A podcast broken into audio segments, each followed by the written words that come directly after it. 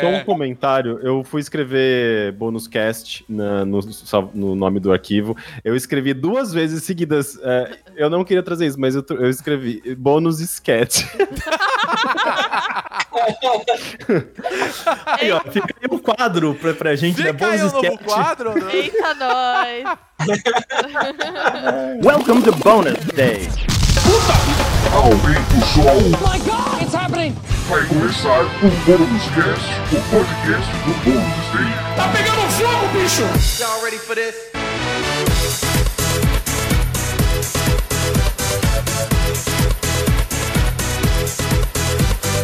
Olá, seja bem-vindo a mais um Bônus Cast, o podcast do Bônus Stage sobre cultura pop, games, filmes e tudo aí, né? Todos os assuntos que a gente gosta bastante. Hoje um pouquinho mais sério, mas já a gente vai falar disso. Eu sou Wagner Waka e hoje estou na companhia aqui dele, Rodrigo Sanches. Tudo bom? E aí, tudo bem, e você? Eu estou muito bem também. Estou preocupado com a chuva que está caindo nesse exato momento, mas. Mas tudo bem. Que, acho que chuva é bom. Não, não, vai, não vai dar ruim. Na verdade, Olha... vai dar ruim. Continua apresentando as pessoas. Eu preciso fechar a janela da casa. então tá bom. Vai, vai apresentando, eu já volto. Vai apresentando. Com a gente hoje aqui também, ela, Beatriz Blanco. Olá! Tudo bem com você, Waka? Tem que perguntar se o host tá bem, né? É. Gente, é, eu não sei sinceramente aí nesse áudio, você que está ouvindo esse podcast, provavelmente vai ter um fundinho aí de trovão na minha casa, na casa do, de Rodrigo e Bia, talvez na casa de um dos nossos convidados eu vou apresentar daqui a pouco. Então fica tranquilo aí, sim, sabe? Vai ser aquele podcast bom pra, pra você ouvir Low e tem um somzinho da, da, natureza no fundo, bom demais, né? Eu lembro que eu botava aquele barulho de chuva para trabalhar. Antes do lo-fi, tinha uhum. um site que ficava com ruído de chuva e eu colocava e trabalhava com isso, ó. Vai ser essa vibe. Nossa, eu ia estar tá dormindo em 3 minutos. Bom. eu também, eu uma eu acho bom pra focar, assim, eu gosto. Ah, eu durmo, gente. Primeiro, vamos lá, vamos falar sobre os nossos convidados de hoje aqui. Primeiro, é, eu quero falar dele, Henrique Sampaio, nosso querido Rick aí do Overloader, né? Seja bem-vindo, a primeira vez aqui com a gente. Tudo bem, Henrique? Oi, gente, obrigado pelo convite. Sim, primeira vez gravando o Bônus Cast, verdade, né? Eu, é, eu, eu já, já, já acho que já entrevistei a Bia, já conversei, tipo, com vocês em geral, assim, mas nunca participei do, do podcast, então muito obrigado pelo convite. É, não, que bom. A gente, a gente que agradece aí, tirar tirar, tirar o tempo para falar com a gente aqui esse assunto importante. A gente tem hoje também Israel Pinheiro, pesquisador e sociólogo, nosso querido, que está lá em Manaus, é isso, cara? Exatamente, cara, sou aqui de Manaus. Muito feliz pelo convite também. Bom estar aqui do lado do Rick, da Beatriz, Rodrigo de Tiahuaca. que bom, gente. A gente fica feliz. Obrigado. É, no finalzinho aí do podcast, a gente abre espaço para todo mundo falar sobre seus trabalhos também e tudo mais. E a gente convidou os dois porque são duas pessoas que, assim como nós, também gostam, se preocupam em falar sobre violência nos games, mas a gente vai falar hoje um pouquinho, sair um pouco daquela caixa de e aí, jogo violento faz as pessoas ficarem violentas e tudo mais, né? O nosso papo surgiu de uma história muito triste essa, nessas últimas semanas, que foi aí o caso, né? O assassinato da jogadora a Sol, jogador profissional de COD Mobile, e ela foi vítima de feminicídio aí na comunidade gamer. A gente vai falar um pouquinho sobre o caso dela, não é o foco do nosso podcast, né? Mas a gente vai tomar um cuidadinho aqui, gente, pelo seguinte: a gente não vai falar o nome do assassino dela, porque a gente está seguindo aqui manuais de redação, a gente sabe que parte da, da graça para essas pessoas, né? Graça, eu estou fazendo entre aspas aqui para quem não está assistindo, a gente, né, tá só ouvindo, é ser reconhecido, né? Ter o seu nome aí na mídia e tal, a gente não vai dar esse gosto. Então a gente não vai falar mas foi uma história muito triste. A, a, gente sabe que é mais um caso em que uma, uma mulher foi morta simplesmente por ser mulher, né? É, eu acho que é meio que a, o, o resumo da história é essa. E a gente falou, bom, vamos discutir um pouco sobre como comunidade gamer, né? Como a, gente aqui como comunidade é uma comunidade que, se não é violenta per se, tá inserida em contextos, né? Muito tudo que a gente pensa assim politicamente, enfim, é, tem sempre uma comunidade gamer atrás, né? E por que, da onde vem isso, né? Esse é o papo de hoje. E vocês viram a trilha sonora aqui Veio. Ah, hoje foi. Na hora que Aí os trovões! assim, Comunidade gamer, pá! Trovão. Coincidência? Duvido. Ah, acredito que não. Deus, estamos te ouvindo, né? Deus, Deus está com raiva de você nesse momento. Foi isso. Pois é, pois é, gente. Vamos começar falando um pouquinho aí sobre, o- sobre o caso, né? Eu acho que a gente teve essa história do. A Sol ela foi assassinada a facadas por um outro rapaz que também joga, que era da comunidade gamer, que inclusive a conheceu na internet por conta de videogame, né? Por conta de os dois jogarem Call of Duty Mobile. Simplesmente ela foi morta porque ela é uma menina jogando, né? Eu acho que a, a solução. O ponto que a gente chega, basicamente, no- na linha é essa, né? Alguém quer fazer uma leitura aí sobre. Uma leitura rápida aí sobre o que, que foi esse caso, o que, que vocês acham que isso representa? É, Eu acho que no próprio discurso, né, do assassino tá bem representativo de que foi uma questão de ódio às mulheres, né? É, Ele se comunicou com uma blogueira feminista famosa antes, né, com a Lola Oranovich, e no e-mail que ele mandou pra ela, ele dizia que ele odiava todas as mulheres. Então, né, a Sol infelizmente foi a vítima, mas eu acho que ela tava ali personal, não era uma coisa contra ela como pessoa, né? Não era que tem gente que fala ah, foi um crime passional, algo assim, não era. Era, ela tava lá como representante das mulheres da comunidade, né? Então a gente vê que é um ódio direcionado às mulheres gamers em geral e às mulheres em geral, né? Mais do que só as mulheres gamers. É, inclusive essa, é, esse envolvimento da Lola nesse caso eu achei bem emblemático, assim, né? Porque a Lola, ela é justamente uma das mulheres é, que mais é, defende a voz das mulheres, sabe? Tipo, é uma das mulheres que mais dá esse, essa exposição a essas questões de feminicídio, é, de ódio, de discurso de ódio. Tanto é que ela é muitas vezes alvo, né, desses dos mascos, enfim, desses grupos de ódio, desses misóginos. Então, é, ela tem até, eu acho que uma lei, se eu não me engano, né, que foi que, é, que, que foi aprovada com o nome dela, né, Uhum. relacionado a feminicídio. E então ela, ela é um, um- um alvo constante dessas pessoas, né? É, e- e- e, curiosamente, e quando eu fiquei sabendo dessa notícia, eu peguei ali algumas diferentes fontes, ninguém mencionava a Lola, ninguém mencionava o e-mail que ela recebeu desse cara, ninguém mencionava feminicídio. E eu fiquei, tá, mas o que, que é aqui? O que, que é isso realmente, sabe? E daí depois, depois me falaram é, que a Lola tinha recebido um e-mail desse cara, não sei o quê. Daí eu, eu entrei no post da Lola ali.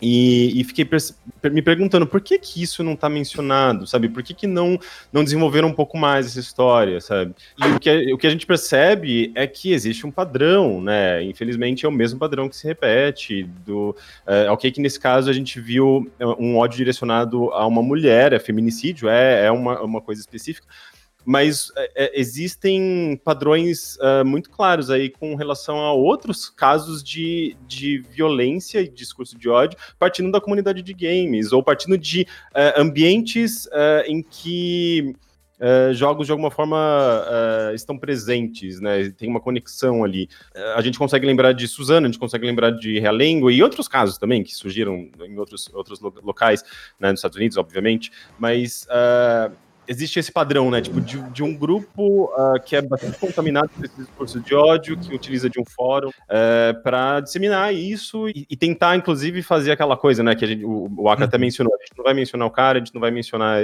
enfim, essa. Porque esse- esse- são, são pessoas que têm essa, essa obsessão, às vezes, de, de aparecer na mídia, de ter um nome divulgado e se, se tornar meio que um herói para essa galera, assim, muito, é um negócio muito bizarro, assim, parece um- uma seita, né? Tem um, um lance, assim, quase de, de seita. E a gente consegue entre- identificar, né, essas, essas, eh, esses padrões, essas correlações. Por isso que eu não acho que é só um- uma tragédia, né? Como parece que É. essas notícias tentaram transmitir. Eh, tem algo maior aí, né?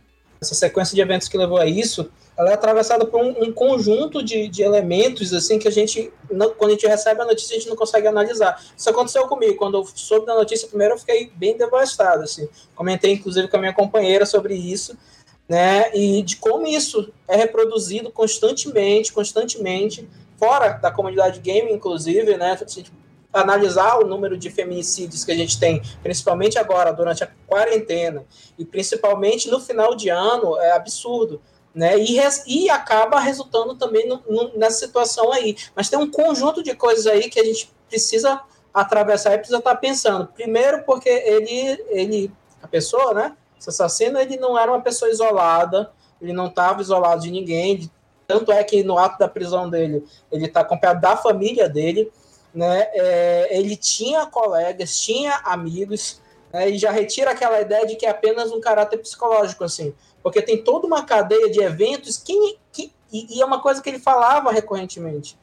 Assim, como ninguém ao redor dessa pessoa se sentiu incomodado e chegou para tentar intervir nisso. Não é aquela coisa de imaginar que ele vai fazer isso, é, mas é como o discurso dele é tão permeável nos espaços por onde ele andava, né, nos espaços em que ele ocupava, tão permeável que ninguém levou a sério uma ameaça dessa.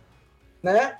É, é, e são espaços em que normalmente esse tipo de ameaça é, é lançado no campo ou do riso ou de uma coisa que, for, que é vazia, sabe? No, no campo do, da comédia. Ah, não, ele está brincando, ele está tendo um humor ácido, né? E tem toda essa cadeia de, de eventos que, que descambou nisso, né? Acho absurdo que a gente não tenha. É, e aí acaba entrando num outro esquema né, de detalhe de imaginar a comunidade gamer como sendo uma, uma comunidade independente e autônoma das relações de fora da comunidade. É como se ela não fosse atravessada por todo esse conjunto de relações, né, de uma estrutura misógina, machista, né, racista, que vai atravessando todos esses elementos que compõem né, a sociedade e acaba compondo a própria comunidade gamer também. Sim, até o jeito de dele de agir nesse caso, né? De é, da morte, depois é, os relatos são de que ele queria se matar, né? Que é também um é, é, o mesmo jeito em que os outros casos, como a gente citou aqui, Suzano, né? Outros casos, no caso de, de mortes mais é, em massa e tal, mostra que ele não foi um, um né? Ele mesmo fala que não foi do nada, né? A gente, a gente vai tomar o cuidado aqui para não dizer o, como ele estruturou isso, mas assim, não foi do nada, né? Ele já ele fala que ele conta, olha, eu tô há tempos querendo fazer isso, né? E existia um plano aí, né? Num, diferente, por exemplo, do que eu né? Podemos dizer é, diferente forma, de um né? crime passional que é Sim né, eu não vou dizer que é assim, é muito mais a pessoa que age por um impulso. Eu não vou dizer que ela não teria intenção de matar, né? Mas a, a ideia primeira dela não é essa, né? Uhum. E no caso dele não é isso, né? é o que a gente tá querendo, é. querendo discutir aqui. Antes da gente começar a entrar na, na questão da comunidade, eu acho que a gente precisava tirar algo da frente, né? Que é aquela pergunta que, pra gente aqui, ela, ela já tá um pouco ultrapassada, né? Que é a questão de videogames violentos geram pessoas violentas, né? Aquela relação de videogame e violência, que é um debate que hoje, eu não sei se vocês concordam comigo, mas só atrapalha. Sim, né? Eu acho que sim, em todas as esferas, eu acho que tanto para quem joga, tanto, né, para quem defende o videogame e para quem defende que, que videogame pode ter essa relação, é só atrapalha, né? Eu não sei se vocês também têm essa, essa percepção. É um negócio que. É um debate que existe desde os anos 70. É, com o Death Race, né, que foi um dos primeiros casos de pânico moral. Uh, e, e, desde então a gente tem uma série de, de, diferentes pesquisas que apontam, às vezes, tanto que o videogame causa violência, violência quanto o videogame não causa violência. Só que daí, se você começa a olhar, você vê que ah, o, o, esses, esse, essas pesquisas que estão apontando que existe uma correlação ali entre videogame e violência ah, são eh, financiadas por institutos uh, conservadores, tem um interesse por trás, a, a metodologia é fraca.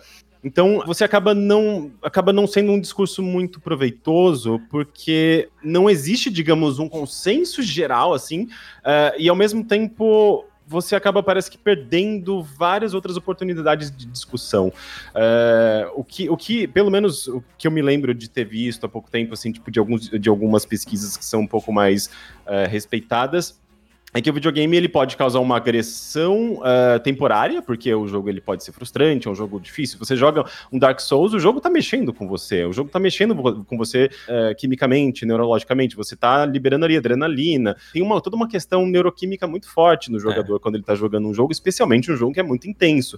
Uh, isso também vale para os esportes. Não é à toa que você tem essa coisa, às vezes, de você ficar um pouco mais agressivo, de você xingar, de você, sabe, porque você tá lidando com a frustração, você tá lidando com derrota, vitória dentro de um contexto artificial, né? O jogo sempre teve essa capacidade simulatória da, da de experiências reais, né? Então, uh, isso faz parte do, do jogo, mas isso não quer dizer que o jogador vai ser, depois de passar dessa experiência, ele vai continuar sendo afetado por isso, né? Ele volta ao normal, o corpo equilibra, como qualquer outro tipo de experiência, né? Você tá, não sei, assim, tipo, a gente pode fazer algumas correlações, mas eu acho que, pelo que eu me lembro de ler, você meio que tem essa questão, né? Tipo, você uhum. não vai ser influenciado para sempre. É, mas uh, eu não sei exatamente em que pé que tá, assim, uh, fora é, essas pesquisas que determinam essa questão da, da, da agressividade, assim, se, se, se, surgiram coisas mais recentes que, que, que apontam uh, coisas além disso, eu não acompanho tanto, assim, essa, essa, não fico, tipo, sabe, acordei, ai, qual que é a pesquisa nova de videogames e violência? Hoje, eu... videogame é violento ou não, né? pois é. A verdade é que o, o, debate, inclusive acadêmico, meio que ele acaba ficando encarcerado, acho que essa é a palavra, mas no, preso nesse looping aí, cara. Inclusive, debate acadêmico, é. eu acompanho, eu faço isso que tu falou, eu entro porque a minha área é o campo da sociologia da violência, eu sempre estou atrás de algum artigo sobre isso. Mas meio que as explicações e os argumentos, inclusive para o desenvolvimento das pesquisas, mais na área da psicologia, é bom que se, se fale que isso acaba. É, é, interessante, quem faz essa análise é quem é? É ou a área da psicologia ou a área da saúde. Eu vejo muito trabalho sobre enfermagem, sobre medicina, tratando sobre essa questão da violência e dos videogames. Inclusive tem um trabalho até bom, eu acho que eu não lembro se é do Rio Grande do Sul, que é de educação física, eu não lembro bem qual era a, a, universidade, mas que ele vai tratar sobre essa questão da construção dessa agressividade nesses parâmetros que você está falando aí, dessa relação da vitória, da, ter, da derrota, dessa questão de uma espécie de inclusive comunidades que fazem uma espécie de torcida organizada, nos moldes de uma torcida organizada, mas no, no sentido mais eletrônico, mais de comunidades virtuais, né, justamente para torcer ou não, principalmente agora com a ascensão do, do esporte aí com uhum. um campo hegemônico de produção de dinheiro, de cultura, de uhum. ideologia, inclusive. Então, assim, meio que o campo, ele para, a gente, a gente, parece, eu comentei isso no perfil da Bia, parece que a gente fica num looping, sabe? A gente fica preso nesse looping, perguntando, que, é, o ovo ou a galinha, violência ou o gamer? Entendeu? A violência ou o game? Que, que, quem, quem produz o quê? Eu acho que a gente tem que mudar, começar a pensar e mudar o foco dessas questões.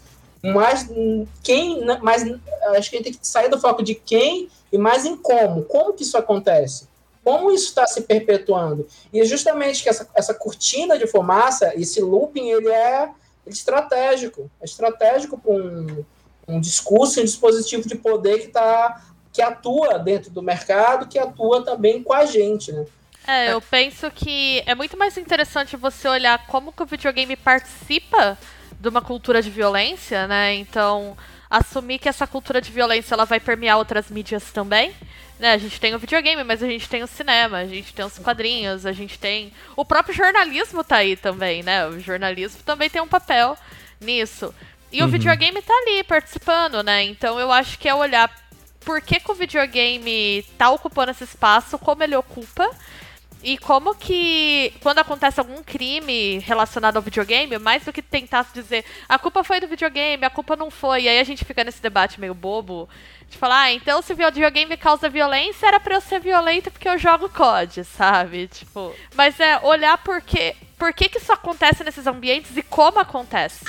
Né? Porque aí se a gente olhar como, eu acho que você consegue ver coisas mais interessantes e aí sair desse encarceramento do discurso que o Israel fala, que também é estratégico, né? Sim. Porque quando acontece uma coisa dessa, a indústria de games, ela vai se precipitar para dizer: não, videogame não causa violência. Porque Ei, você... calma lá. É, se você disser que videogame causa violência, você tá dizendo que os consumidores são violentos. Olha, os hum. gamers estão sob ataque.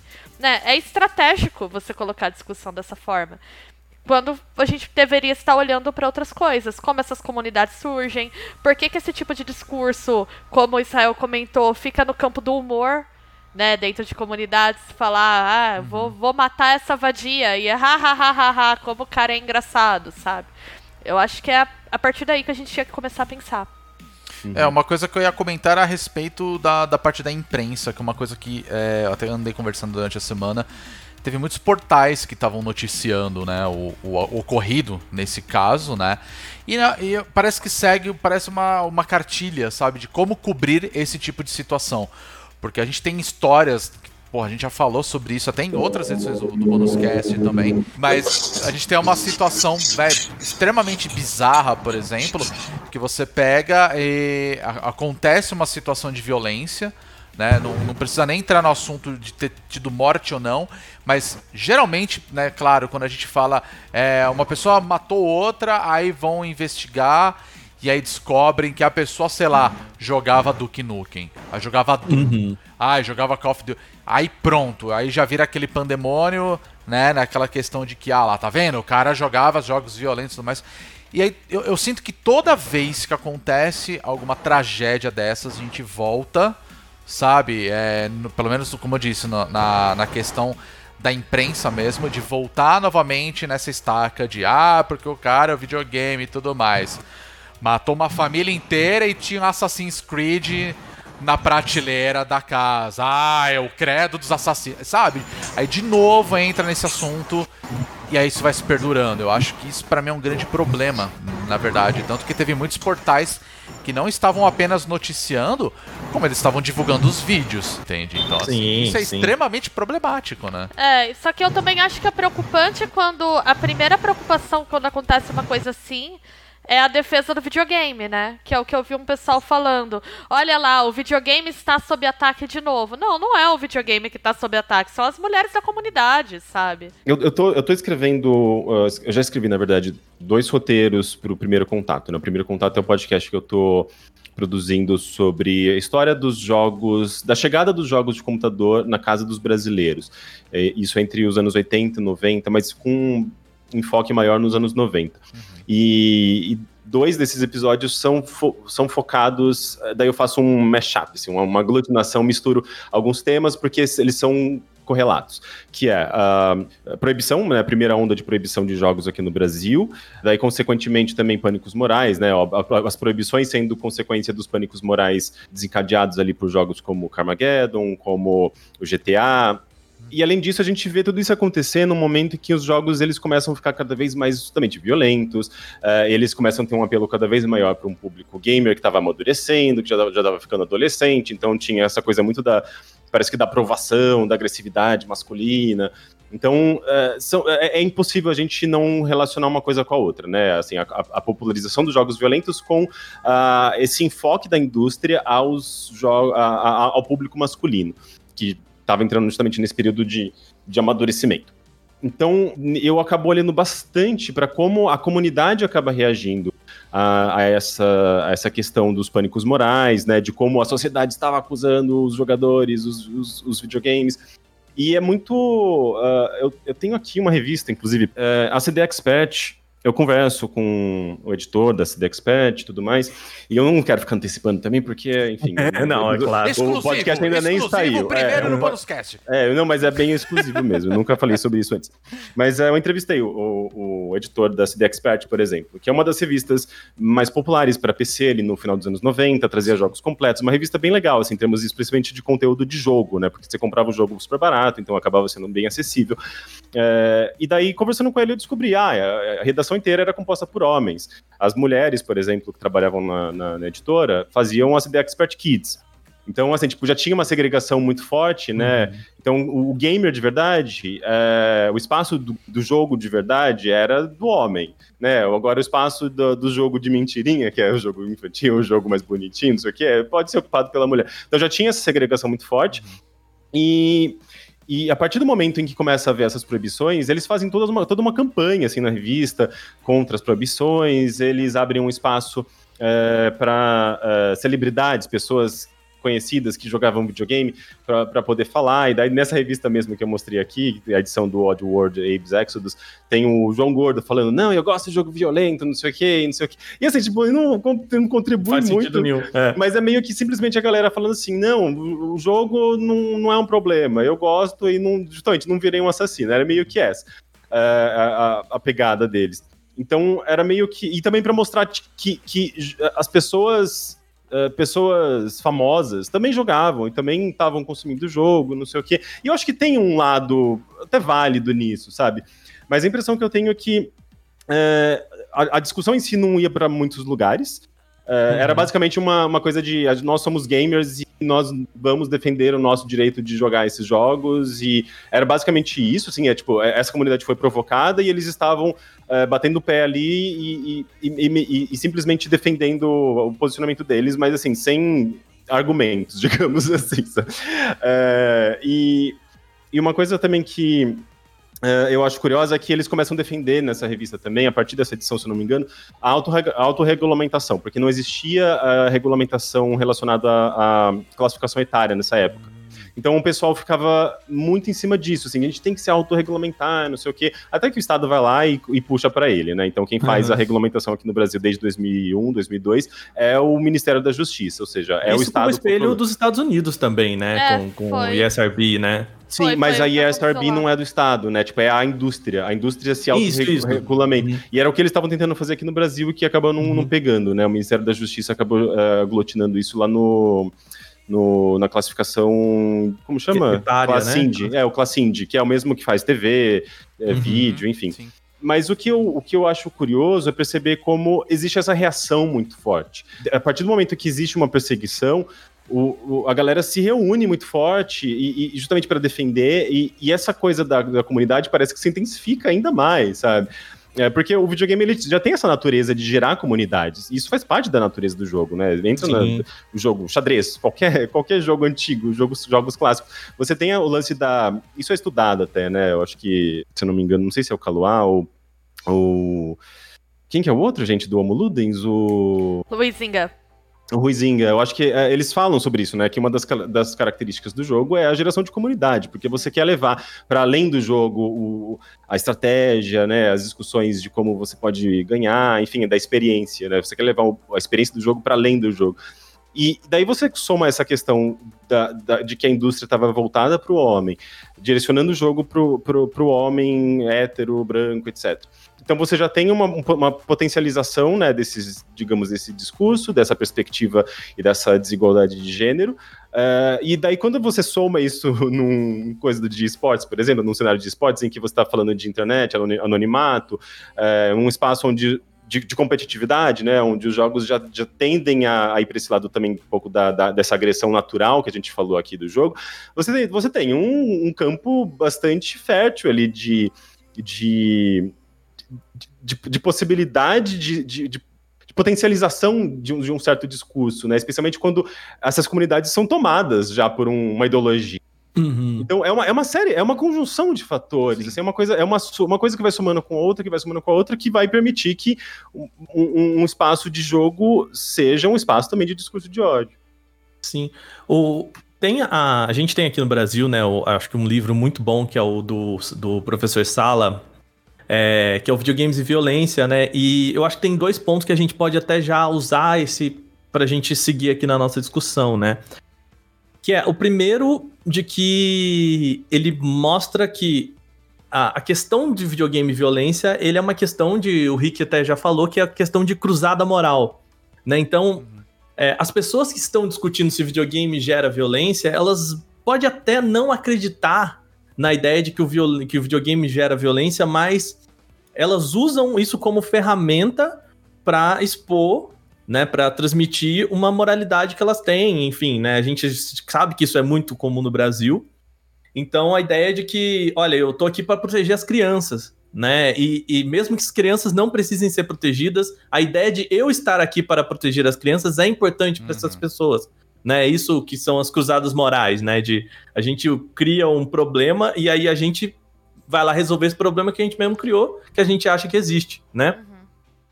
E um segundo ponto que é como é, isso se organiza politicamente, né? Então, no, no, livro ele fala: a primeira coisa foi isso que o Rick falou: olha, vamos proibir tudo.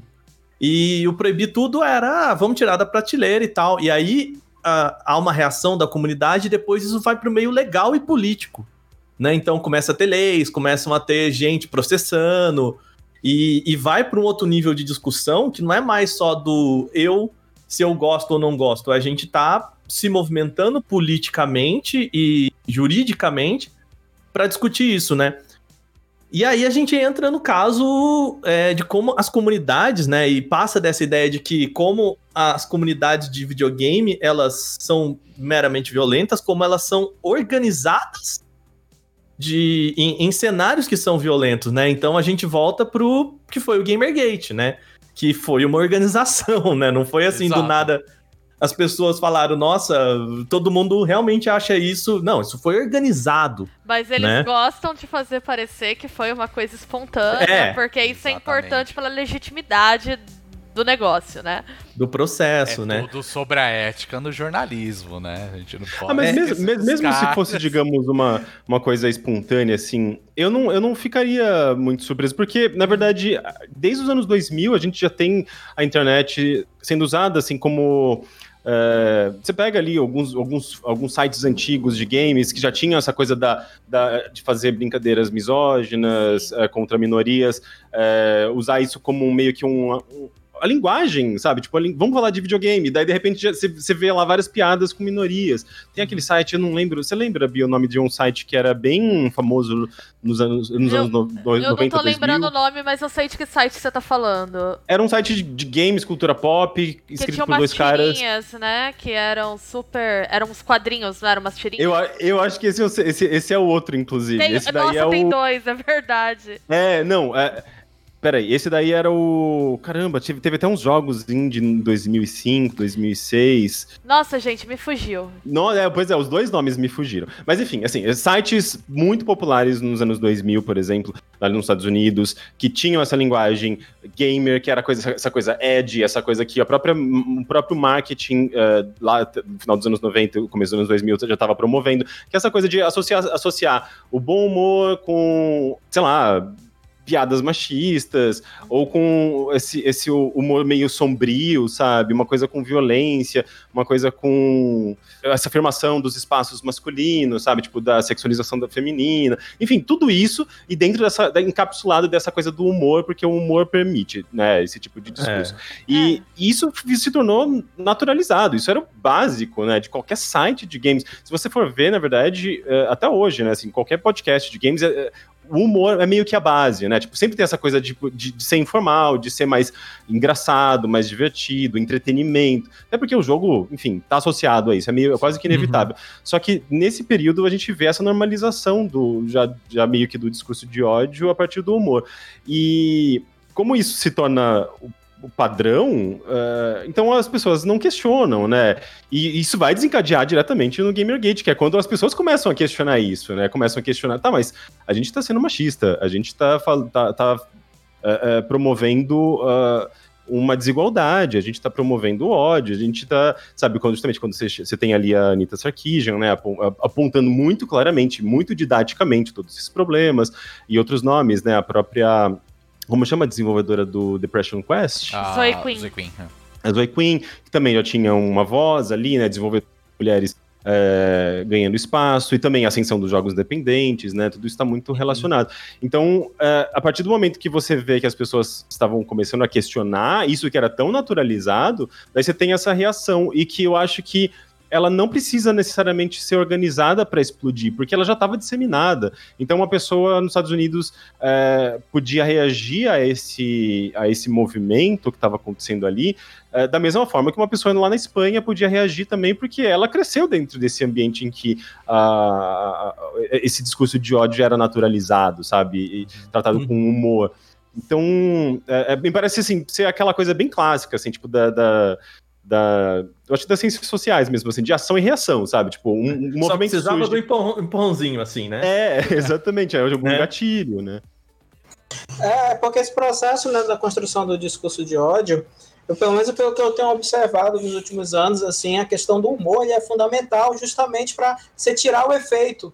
Né, o efeito do violento do, do, do, Era do só elemento. brincadeira, todo, né? assim. Não, justamente, eu vou citar, não sei se pode citar, se vai ter strike, né, mas vou citar, por exemplo, a página, acho que é Orgulho de Ser Hétero, não, não lembro se é Orgulho de Ser Hétero, é Parada Hétero Brasil. É uma, uma das páginas que eu pesquiso na tese, que eu pesquisei desde 2015 eu ando acompanhando. Então, o Orgulho de Ser Hétero, ele faz piadas sempre recorrendo a elementos de masculinidade, elementos da cultura branca e elementos do, do, do, do imperialismo estadunidense. Então, assim, eles usam esses elementos para fazer as piadas e aí mandar um discurso de ódio. De, Pô, você deixaria sua filha se vestir assim? Você deixaria é, esse, esse cara negro entrar na sua casa? Você deixaria.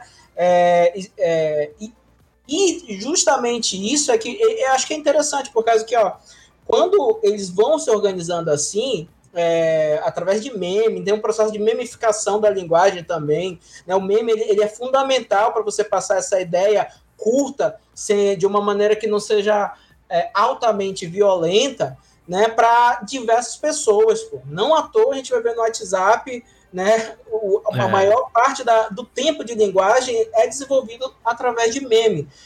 Né? E o que acontece? Quando você está inserido nesses meios, é isso que é importante, porque o, o discurso de ódio é historicamente produzido. São me as mesmas ideias né, fascistas que a gente ia ter lá no, nos anos 30, no final do século XIX, sendo reproduzidas e adaptadas de outras formas. Né? dessa vez não direcionando contra grupos né, judeus, mas dessa vez direcionando contra grupos LGBTs, direcionando contra mulheres, né, e, e, não é qualquer mulher. Né, é, é, importante que a gente ressalte isso. É a mulher que é feminista, né, é o LGBT que é militante, não é um, uma coisa assim neutra, assim, é, é, é altamente estratégico e sofisticado. Aí o que acontece? Quanto mais pessoas vão é, se engajando, eu acho que isso é outro termo também, é, se engajando nisso, se engajando nessas comunidades, se reconhecendo, ah, não, eu acho que é isso mesmo, eu acho que tem que fazer isso, maior o ambiente, mais agressivo o ambiente vai ficando. E do mesmo modo, quando a gente está nos grupos que estão lutando por reconhecimento, quando a gente tem esse processo de avanço, né, mais ainda a gente tem esse recrudescimento. Não à toa a gente teve marchas recentemente da Ku Klux Klan, né, no, no período pré-Trump, né? E agora, durante esse período aí dele todinho, assim, essas marchas organizadas, com armas, né? Aí, o que acontece? As plataformas, aí é importante ressaltar isso, que as plataformas, elas lucram muito com esse processo de polarização. É lucrativo que esse discurso de ódio seja lançado né, para o campo do humor e é lucrativo uhum. para você manter conectado, porque você se engaja né, de um lado ou de outro né? E você acaba produzindo mais lucro para a empresa, né? E aos poucos você vai fechando aquela bolha. E até o conceito de bolha a gente tem que começar a criticar, porque a, a, o conceito de bolha a gente pensa, a gente tem aquela imagem de que ah não, a bolha vai inflando de dentro para fora, mas isso não acontece, cara. As plataformas elas vão direcionando o conteúdo, vão organizando o conteúdo e as ideias. É, e, e, o, que, o que acontece, né? E você estava citando esses exemplos historicamente, eu me lembrei né, de dois casos que não é bem da comunidade gamer, mas é dentro dessa comunidade mais nerd maior, que é a questão do, dos casos de pessoas que jogavam RPG que mataram pessoas, assim, como a, a própria imprensa lucrou muito em cima disso, assim. É, lá em Minas Gerais, isso aconteceu, aconteceu também no interior de São Paulo, isso nos anos 90, né? Inclusive, a Globo fez documentários especiais em torno disso. Assim. Mesma coisa que a, a Globo fez também com o Carmageddon. Eu lembro na época ela fez um uhum. especial explicando como aquele jogo era. Quase só faltou chamar de satânico. Assim. Acho que se houvesse um pouquinho mais de organização é, conservadora, neopentecostal na época, o impulso, ele teria chamado de satânico o jogo, assim, né, que queria iniciar um ritual satânico se você instalasse aquele jogo no seu PC, no seu console, sabe? Então, assim, tem todos, tem, tem esses elementos, sabe? Que, que são, que, que essas plataformas, elas saem vencendo. Acho que é importante ressaltar isso. É muito bom, assim, por exemplo, uma plataforma como a própria Twitch, como... É, e, a, e, a, plataforma como a PlayStation, como Xbox, tenham esses grupos, essas comunidades, porque isso gera um conjunto de pessoas falando sobre o assunto, gerando engajamento e gerando cada vez mais lucro. Lucro para elas, assim, manter essa polarização. Não à toa a gente tem um canal aqui que cresceu baseado em discurso de ódio. Cresceu e acabou agora sendo apagado temporariamente, mas os sectos, e é importante colocar nesse sentido de secto, porque tem um lance religioso né, envolvido nesse, nessa construção de comunidade é, e voltado para essa questão do discurso de ódio, porque às vezes não é que você. Ah, não, às vezes você acreditava que aquela pessoa não entende, ela não tem consciência. Às vezes não é falta de consciência, falta de saber da história ou falta de um conhecimento, não. Às vezes é uma posição no mundo que não vai, não vai mudar. Uma posição uma no concordância, mundo. Né? Uma concordância, exatamente, uma concordância no mundo que não vai mudar. Uma coisa que o Zimmel falava, isso lá em 1910. Às vezes, essa conflitualidade, esse conflito já vai ser o resultado. Não vai ser uma transição para uma outra coisa. Essa posição, ela é, é, e, e, se você se debater, se deparar e tentar fazer com que a pessoa questione isso, né, você sabe que você vai ser rechaçado. E você pode tentar até fazer essa reflexão dentro do campo do próprio argumento da pessoa, né, da, da, da pessoa de direita, conservadora, né, que acredita que o neoliberalismo vai salvar a gente, salvar o mundo através do, do livre mercado. Você pode tentar argumentar, inclusive, dentro dos parâmetros estabelecidos por eles, que eu não aconselho, né? Porque mesmo assim a pessoa não vai concordar contigo. Você não vai, não adianta. Então, assim, o conflito está dado. E para as plataformas, isso é muito bom. É muito bom que se tenha isso. É porque aí você não critica o papel da plataforma né, na construção desses fóruns e nesses discursos de ódio, sabe? Porque fica proliferado. Aí você vai criando nichos, uma coisa assim que eu acompanho é isso, você vai criando nichos. Ah, não, agora eu vou só me envolver com essas mulheres aqui, eu só vou me envolver com esses homens aqui, eu só vou me envolver. E, e você vai. E isso aí só cria um, mais um recrudescimento. Gente, aqui eu não estou colocando também, é importante ressaltar isso, ambos, ambas as coisas num, numa balança e que elas são opostos complementares. Uhum. Não é isso, gente. É, o que eu estou tentando demonstrar é como esse jogo acontece, é como esse dispositivo vai atravessando a gente e a gente vai naturalizando, a gente nem se toca né, do quanto é lucrativo para essas plataformas manterem esses grupos, essas comunidades no ar. É, é muito lucrativo. É, e, e, mesmo quando se tem uma reação para cobrar as plataformas, é sempre uma reação na cobrança, na questão de patrocinadores, né? ou então na questão do boicote, uma coisa que eu sempre falei, o boicote ele funciona, gente. Só que ele, ele funciona se ele tiver articulado com todo um conjunto de ações para além do boicote.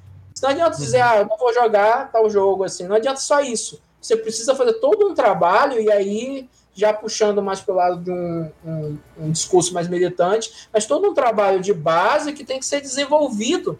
Né? E demora, isso demora tempo. Não demora tempo demora. porque as estruturas que ganham, que já estão lá, que são hegemônicas, elas estão lá. Elas têm poder jurídico, poder cultural e poder simbólico né, para fazer com que você acredite no que você não quer acreditar, que você imagine que essas ideias misóginas, né, LGBTfóbicas, racistas, são tuas ideias, que você naturalmente desenvolveu elas. É aí que está o jogo da coisa, é que está que a culpa é sua. das plataformas. Justamente é que você pensou nisso.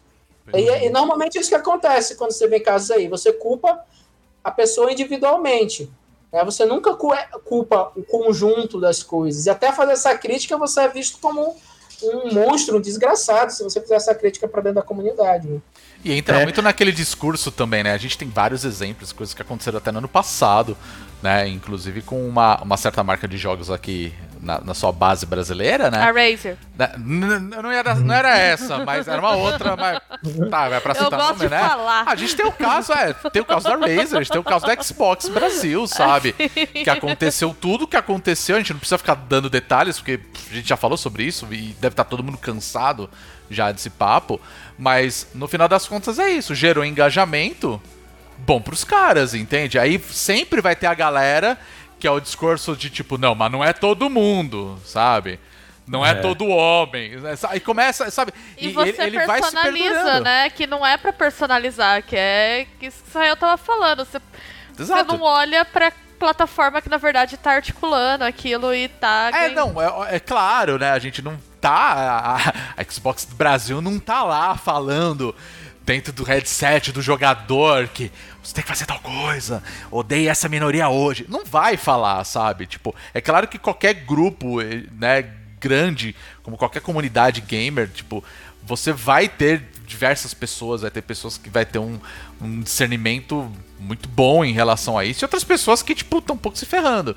Mas sempre vai se perdurar e principalmente quando a gente pega esse discurso que vai diretamente para a internet, para as redes sociais, isso acaba sendo inflamado num nível que às vezes eu fico assustado quando eu vejo, que você fica assim, ok, tipo, a gente chegou nesse ponto e a empresa no final não vai fazer absolutamente nada porque tá gerando engajamento e para Vai ela ser isso é um- ótimo, sabe? Vai ser um número no relatório, né? É, Exato, então, um mas número pro relatório final, sabe? Olha só quantas pessoas citaram a marca.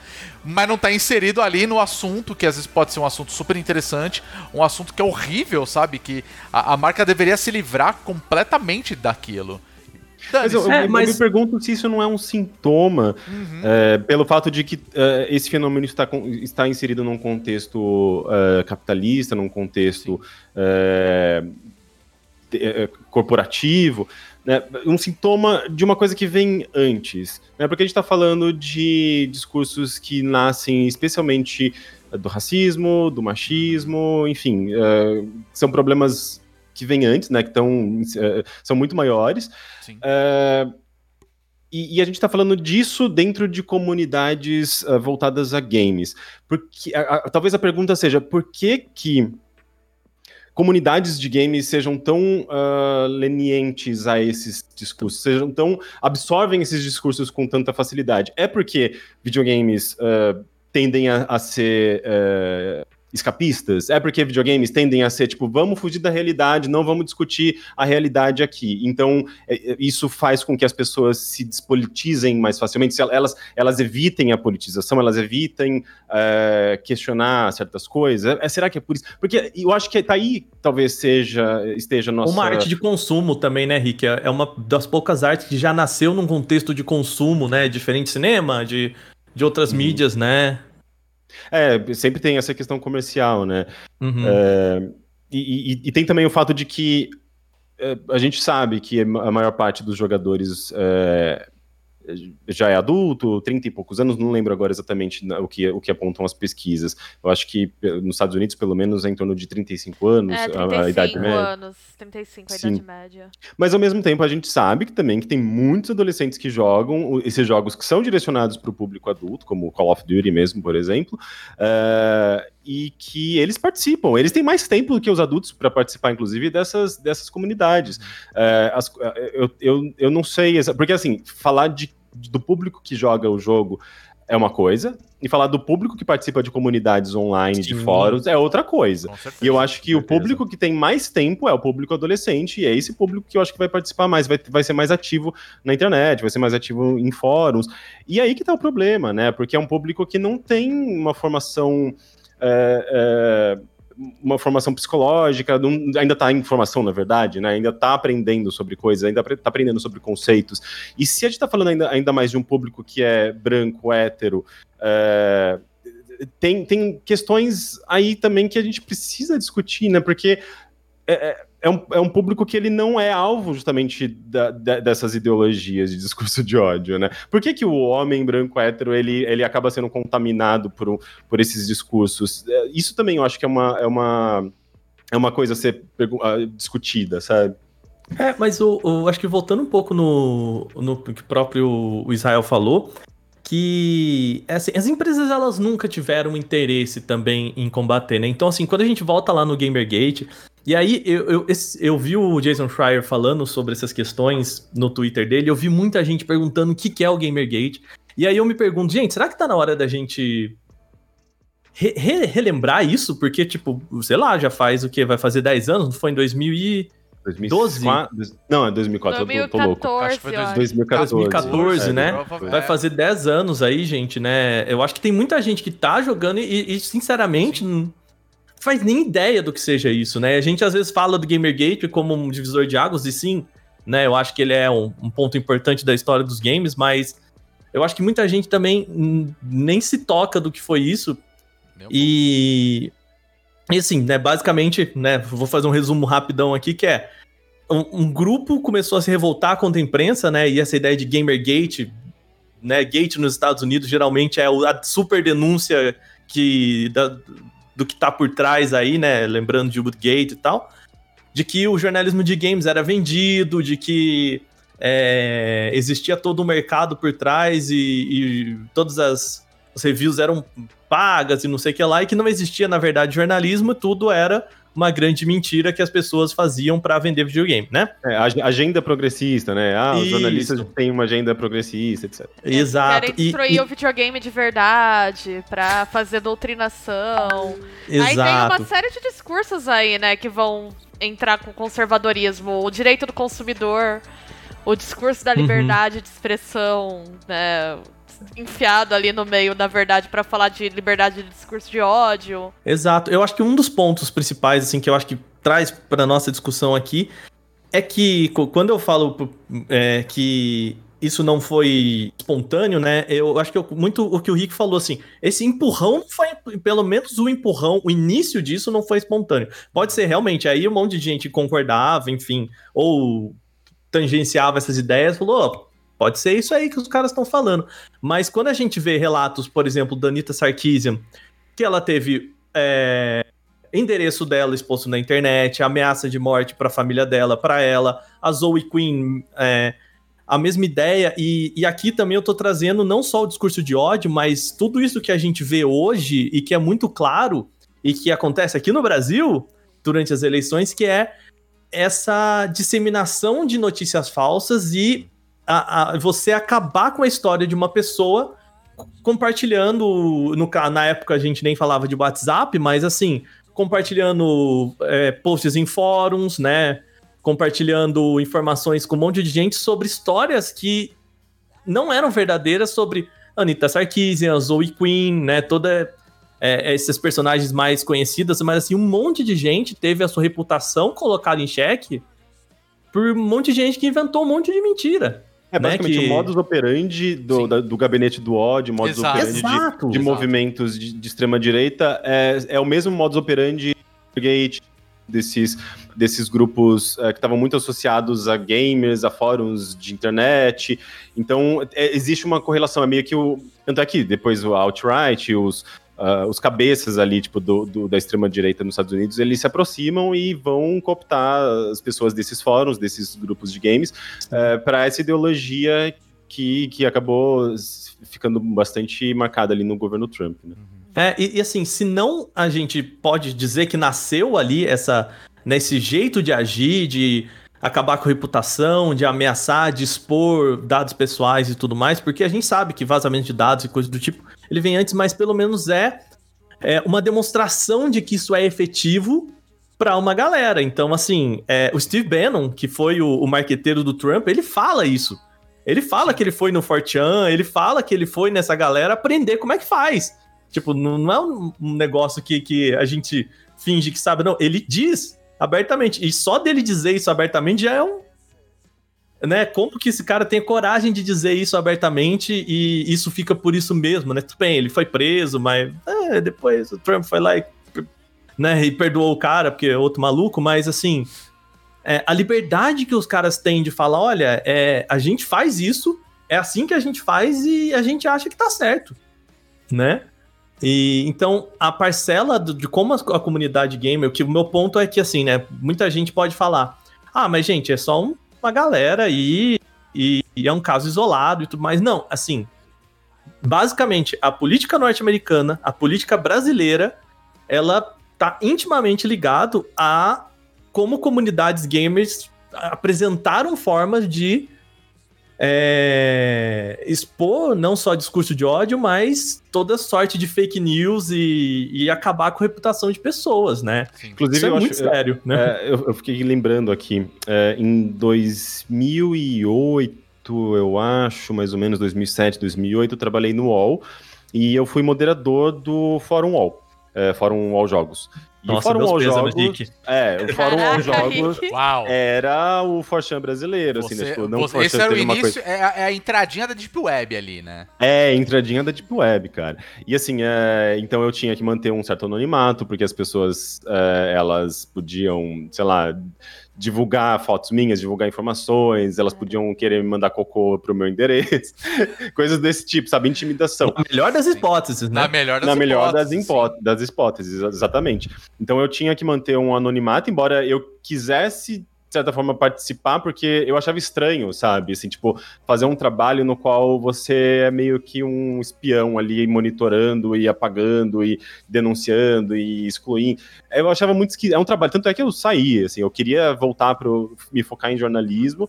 E eles queriam me manter trabalhando com comunidade, e daí não rolou e eu caí fora, sabe? Uhum. É, mas eu vi muita coisa, era um fórum onde, sabe, a gente tá falando do Brasil, que não tinha nenhuma conexão com, necessariamente com, sei lá, fóruns de fora, é, era simplesmente uma, a maneira como espaços de videogame se organizavam, e se organizavam justamente em torno muito desses discursos, então você entrava no VT, que era o Vale Tudo, que era justamente o espaço onde você podia falar de outras coisas além de games e tudo mais, você via ali já Olavo de Carvalho, pessoas falando de conspirações, é, você via muito discurso de ódio contra mulheres, contra negros, contra LGBT, é, era naturalizado. Porque era um bando de uh, adolescente, menino, sabe, tipo 17, 18, às vezes até um pouco mais, é, falando justamente dentro dessa linguagem muito naturalizada do humor. O humor já estava lá, o meme já estava lá, o VT foi um- um- uma fonte de, de memes daquele período. Uhum. É, muitos memes que ficaram famosos lá nos Estados Unidos vieram do Brasil, vieram do VT, do Vale Tudo, lá do Caramba. Fórum UOL. Então, é, era um espaço ah, dessa broderagem que a gente está mencionando aqui. E, e, assim, moderação não dava conta, não. A gente tinha que acordar de madrugada, às vezes, para pagar é, um monte de merda, um monte de coisa horrível que estava acontecendo, mas é, tinha coisas ali que a gente- a gente- às vezes a gente nem sabia exatamente como reagir, sabe? Isso aqui é, é passível de punição. Porque se a gente fosse pu- punir todo mundo, a gente pagava tudo. é Era melhor fechar o fórum, sabe? Sim. Porque, então, era naturalizado, assim, era só as- eram só as coisas muito extremas que, eh, que eu era mesmo, eu como moderador, era eh, direcionado a pagar e tomar alguma atitude, sabe? Mas era bem, bem bizarro, sabe? E a gente tá falando de 2007, 2008, Sim. muito antes de Gamergate, sabe? Então, É, Rick. sempre foi assim. E, e a pergunta é: por que diante disso a empresa não apagava o fórum? Porque provavelmente era tipo 20, 30% do page view. Engajamento. Era o maior fórum da América Era o- Latina. Era né? isso. É, é isso que o, que o Israel tá falando aqui. Tipo, por, é, a pessoal tá se matando no Twitter. Que bom que é no Twitter, né? O pessoal lá no Twitter tá falando, ok, se não for isso, o Twitter morre, né? É. É, é que, que não- eles não, não podem podar tudo ali porque para eles é realmente interessante que, que aquilo aconteça. E aí o que eu, eu acho que a- uma crítica que a gente já fez aqui até na, na época da, que a gente falou sobre o caso da Microsoft, Uhum. né? E é, é de como essas empresas, as empresas gigantes, elas. Quando o negócio fica muito feio, elas vão lá. É, é o tipo Maia, né? Quando o negócio fica muito feio, é notinha de repúdio, né? Mas fazer. Exatamente, né? É, precisa Mas- de uma mobilização de um país inteiro para que uma empresa É, vá lá e tome uma atitude porque ela percebe que, ah, talvez eu perca mais se eu não fizer tomar uma atitude do que, sabe, se eu ficar paradinho aqui, que é o que normalmente acontece. né? É. Sim, o... Interessante violência... que a A violência ela é produtiva do ponto de vista capitalista. A gente tem que pensar Uhum. nisso também, né? A violência estrutural, ela existe. Engaja. Ela é lucrativa. Uhum. É, E a gente entra muito no âmbito, assim, às vezes que eu vejo acontecendo certas situações que as pessoas elas ficam revoltadas, né? Revoltadas online. Aí é, é- é uma desgraça, sabe? Porque a, a pessoa ela tá puta com a situação e aí o discurso dela é tão violento quanto. E pra mim isso só vai aumentando ainda mais a, a, a merda mesmo, sabe? Porque você vê uma situação como aconteceu nessa semana, as pessoas ficam revoltadas, começam assim, se eu pegasse esse cara, eu ia matar ele. Aí eu assim, se eu pegasse esse cara e você, eu matava também. Aí você fala, caralho, gente, o que, que tá acontecendo, sabe? Vira um hospício nessas horas. E eu- eu acho que isso é muito complicado, assim, é... Como moderar isso, sabe? como você conseguir colocar isso para as pessoas e falar assim, gente, peraí, calma. Você daqui a pouco vai virar os comentários do G1, sabe? Que tipo, as pessoas estão lá o tempo todo assim, falando coisas absurdas e querendo vender um chevette, saca? Porque, tipo, as pessoas vão lá e tá tão engajado, é tanto engajamento ali em cima, sabe? Que a, é isso. Acaba tendo uma tragédia, a, a situação piora e eu começo a ver o quanto as pessoas elas estão mais violentas em, em questão de tudo, basicamente. Ela tá puta com o governo, mas ela viu o cara do Big Brother, ela tá pistola, full pistola, porque o cara foi paredão, saca? Aí as pessoas começam a, a, a jogar todo, sei lá, todo o ódio delas em cima daquilo e, tipo, não tem nada a ver. Mas ela joga e eu acho que eu vejo muito isso das próprias comunidades gamers, sabe? Eu até tava conversando com Beatriz esses dias é, sobre essa questão de fóruns. Né?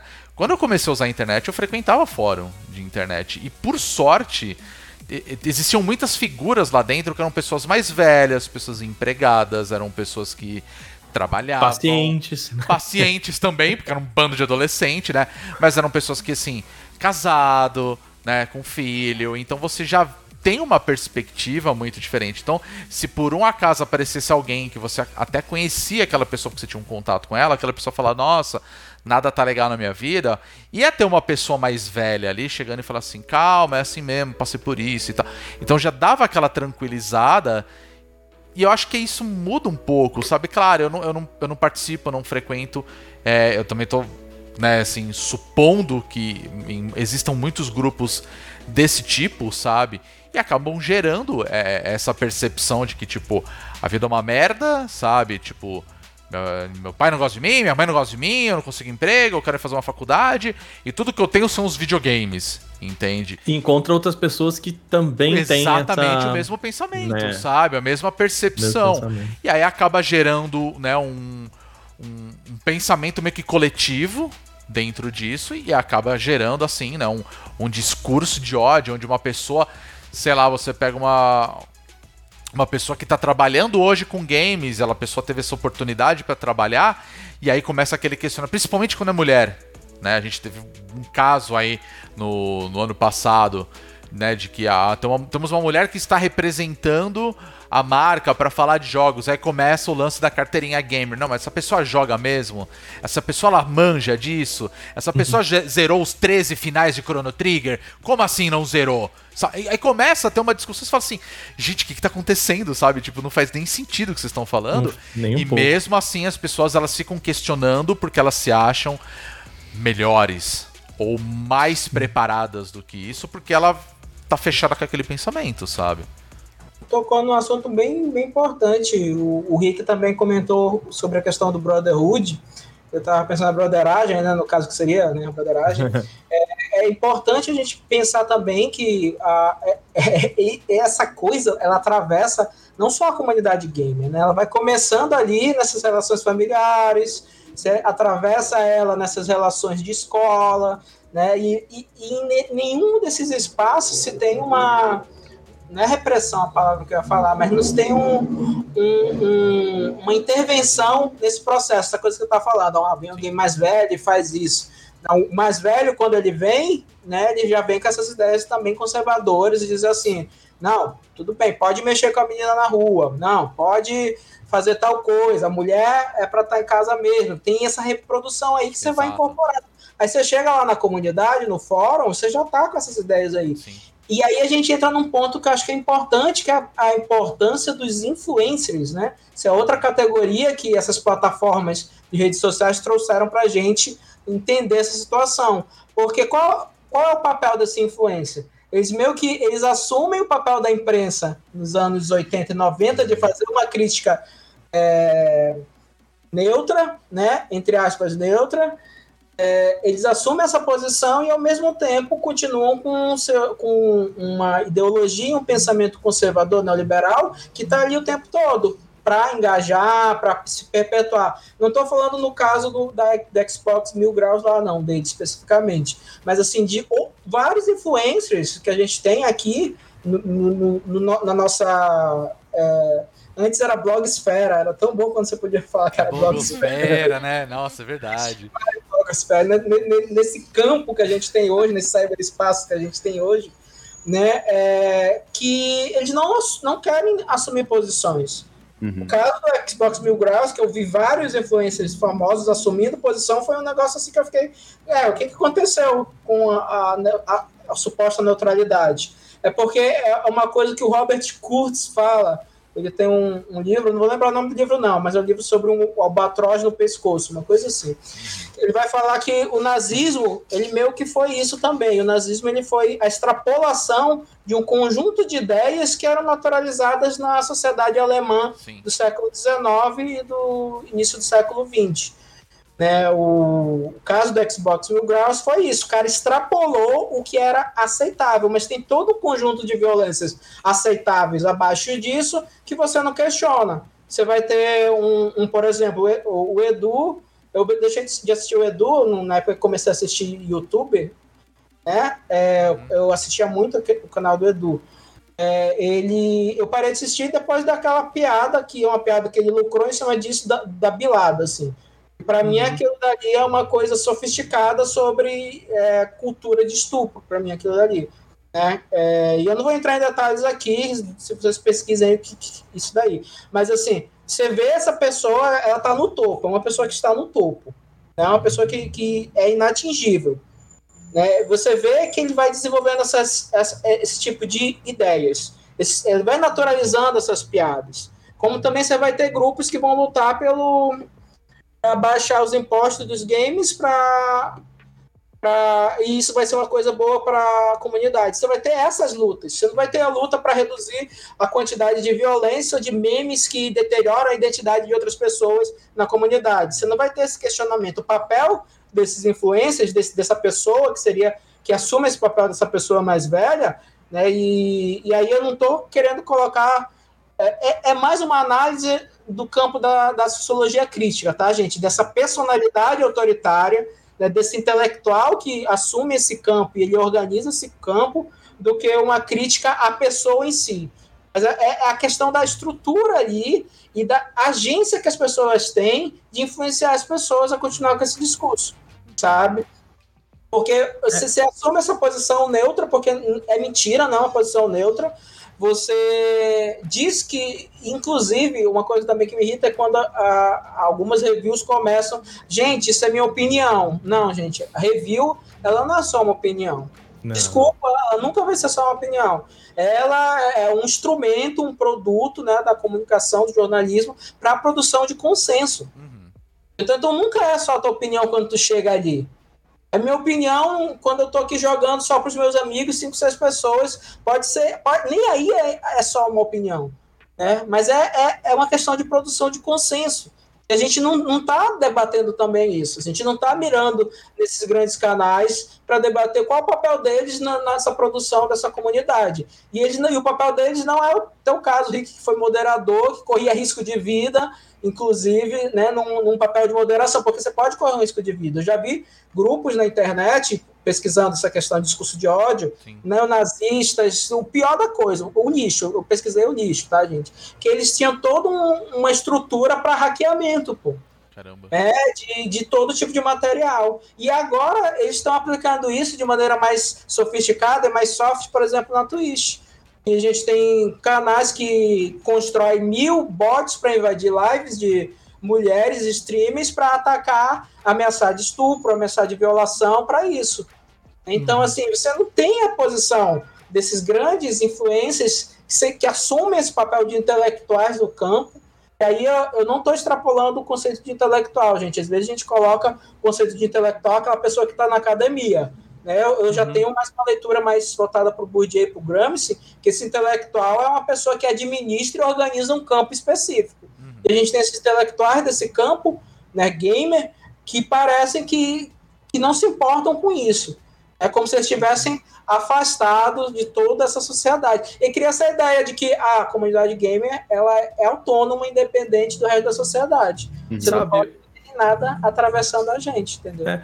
Ô, ô Israel, acho que enquanto você tava falando, eu me pensei assim, até como jornalista da área, assim, né? De como isso também é uma consequência de uma não profissionalização do próprio jornalismo de games, né? Então, assim, por mais que a gente tenha um setor profissionalizado, né? Tem empresas que, né, que pagam as pessoas efetivamente para escrever, mas assim, é... quando a gente pega o, o, o, nascimento da mídia de games aqui no Brasil, né? Que conversando com a galera que trabalhou com o editor lá, que era do tipo, ah, a gente ia lá na, na no fliperama e buscava quem sabia jogar para escrever pra gente, né?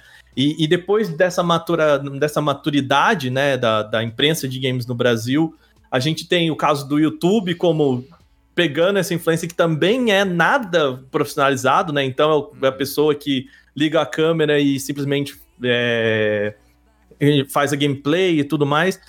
Me parece também um reflexo disso, né? De, pô, beleza, eu fui para a faculdade e além de aprender a escrever também, a gente tem o contato com né, ética, com monte de ideias que permeiam a, a ideia do, do que é só fazer jornalismo e do que é principalmente jogar videogame, vamos assim dizer, né? Então se discute muito mais do que só fazer, escrever e escrever análise, né? Que eu acho que é que você está trazendo. Imagino também que seja um pouco disso, né? Dessa de como esse meio se, ele se foi fomentado, a gente estava até discutindo isso um pouco antes de começar o programa, mas de como esse meio foi fomentado na base da informalidade, do não profissional e que ainda está no meio de jornalismo de games, né? ou no meio da do você chama de influenciadores de games, né?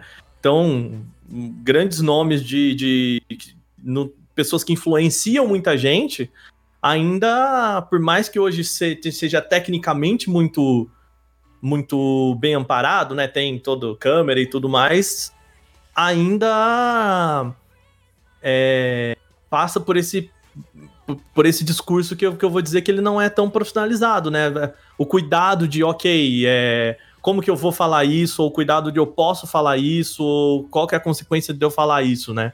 De, não, eu, e, e do que você falou mesmo, não só um, um, um mil grau que é, tipo, claramente, né? Ele, é, ele, ele fala isso de forma muito clara, de ele é misógino, ele é machista, né? LGBT, é, fóbico e tudo mais. Mas nos outros caminhos de tipo, e aí a gente esbarra nas pessoas de não mexe, não. Olha, gente, aqui a gente não fala sobre política, aqui a gente não fala sobre. Agenda positiva, gente. É, agenda positiva. É isso, Rick, é isso. Agenda positiva, né? A gente, inclusive nos setores profissionalizados, né? A gente não precisa falar do que, que a gente tá falando aqui. Mas é, é, me parece muito nesse, nesse sentido de como tudo foi criado na base do não profissional, do, do né, faz aí, ou vamos pegar as pessoas aqui e fazer um negócio. Vou tacar pau no, na galera que é profissionalizada, né? Também.